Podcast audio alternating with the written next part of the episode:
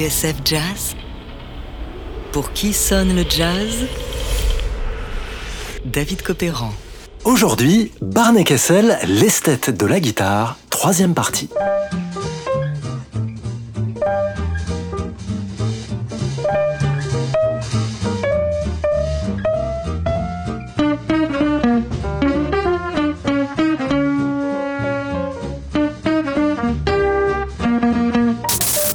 Kessel, you can't mean you use all these from day to day.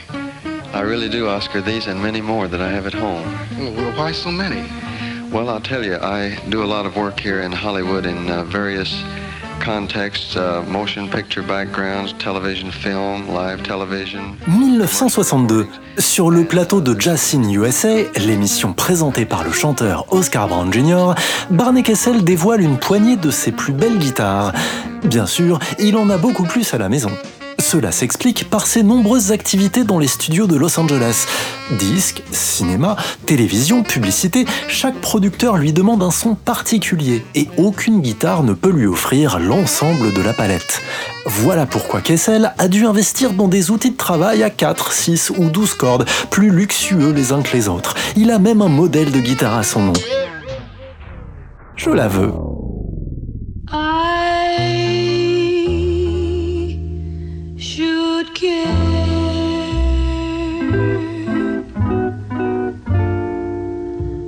I should go without sleeping.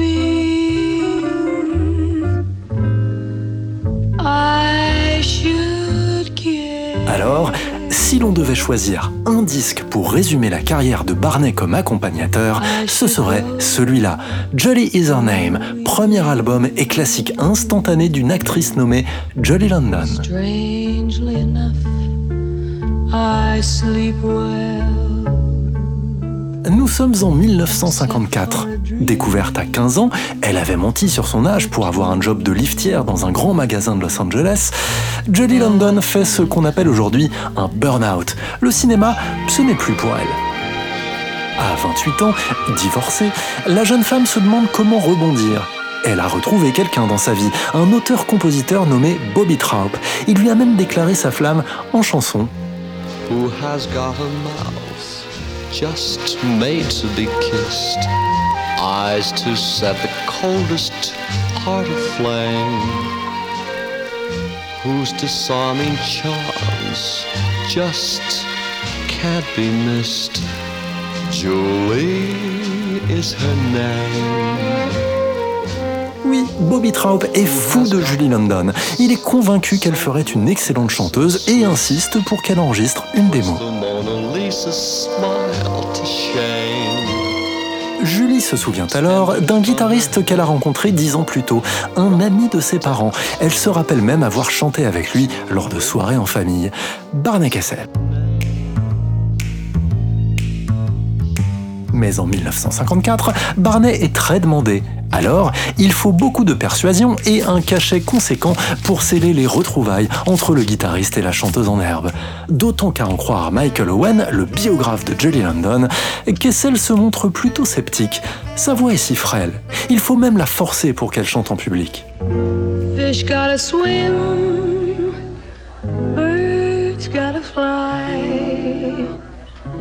I've gotta love one man till I die. Can't help that man. Or, contre toute attente, les premiers concerts de Julie London dans un club de Los Angeles font parler. Et l'on décide de réunir Barney Kessel et le contrebassiste Ray Leatherwood dans un studio de Sunset Boulevard pour reproduire dans une ambiance cosy le tour de chant de Julie London. À la fin de la séance, on enregistre au débeauté une toute dernière chanson, une chanson qui paraît taillée pour Julie. Barney bricole alors un arrangement de guitare et se lance. Cry Me a River, un succès phénoménal qui fait décoller la carrière de la chanteuse et propulse Kessel comme l'accompagnateur le plus subtil qui soit. L'introduction qu'il joue sur River en particulier va faire date. Écoutez.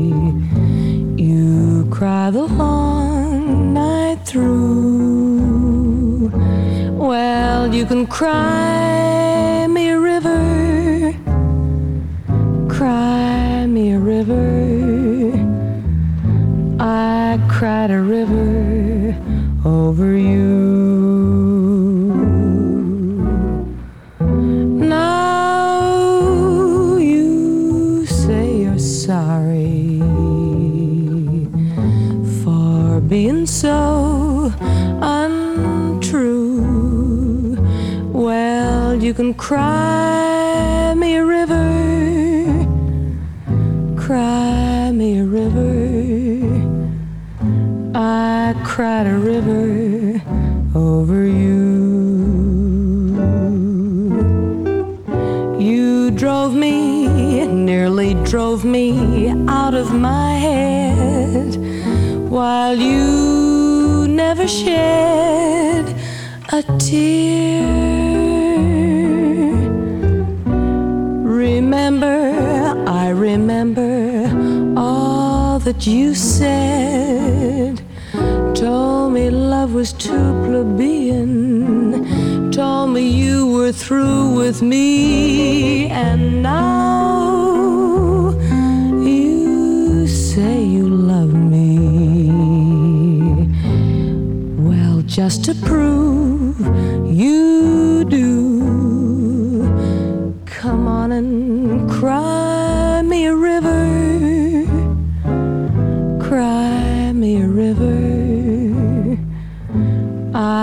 cried a river over you.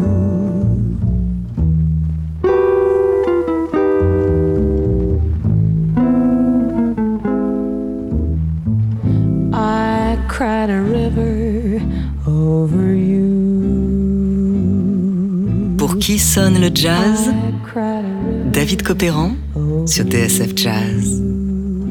Aujourd'hui, Barney Kessel, l'esthète de la guitare, troisième partie.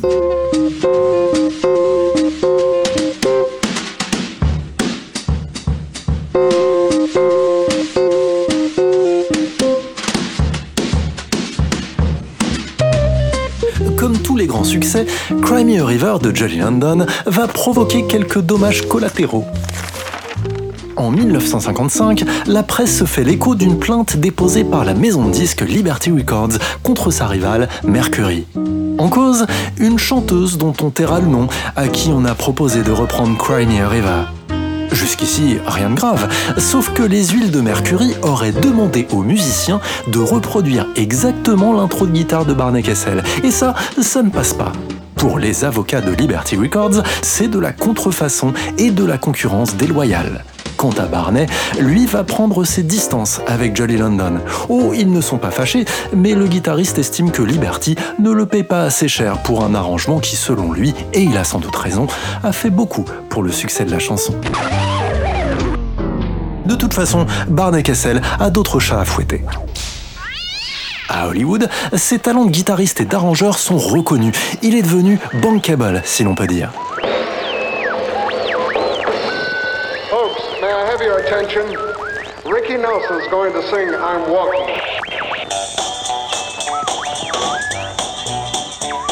I'm walking, yes indeed, I'm talking for you and me, and I'm hoping that you come back to me.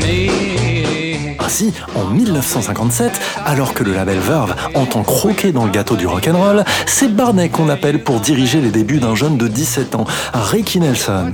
Batteur, enfant star et chanteur du dimanche, l'adolescent au joli minois ne se doute pas que Verve compte sur lui pour faire de l'ombre à Elvis Presley.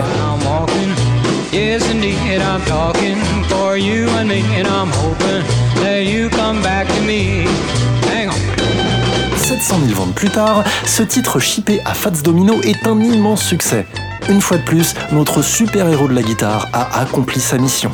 Et tiens, puisque je vous parlais d'Elvis, saviez-vous que Barney a aussi joué avec lui? Vous ne me croyez pas? Eh bien, jetons un œil à son agenda à la date du 22 janvier 63, un mardi. 8h du matin, pensez à acheter un cadeau pour ma chérie. 10h30, studio, Elvis Presley, toute la journée.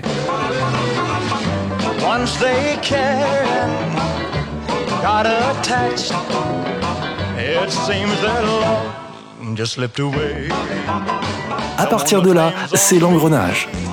En ce début d'année 60, Barney Kessel entre dans un club très fermé, une sorte de société secrète qui rassemble les meilleurs musiciens de studio de Los Angeles. The beat goes on. Leur surnom, The Wrecking Crew, autrement dit, les démolisseurs. Ils sont talentueux, savent tout jouer et sont en train de tout casser dans les charts. Bob Dylan, The Beach Boys, Ike et Tina Turner, Sonny and Cher. À l'époque, si vous allumez la radio, vous ne pouvez pas leur échapper. Derrière vos stars préférées, sans le savoir, ce sont eux que vous entendez.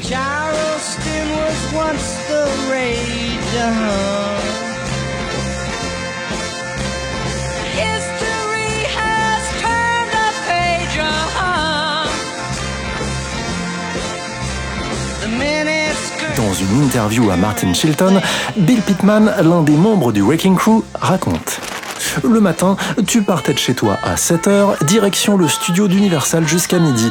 Le temps de faire la route et à 13h, tu pointais chez Capitol. À 16h, tu enregistrais un jingle, à 20h, une séance pour je ne sais qui, et à minuit, les Beach Boys. Et ça, c'était 5 jours par semaine. Franchement, mec, à force, j'étais lessivé.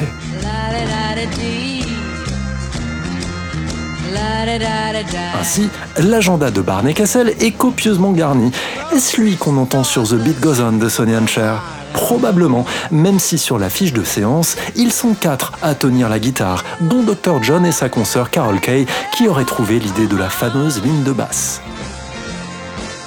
À la fin de l'enregistrement, Barney, étonné par la simplicité de la chanson, aurait soufflé au chanteur Sonny Bono Pourquoi avoir embauché autant de personnes et aussi cher pour jouer si peu?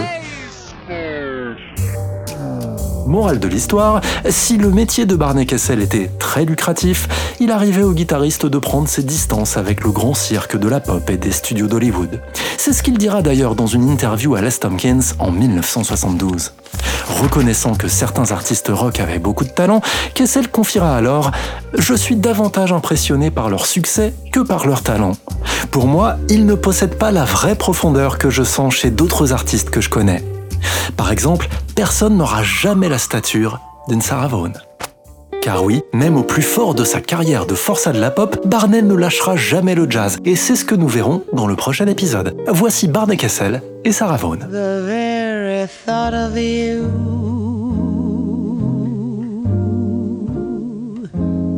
And I forget to do the little sudden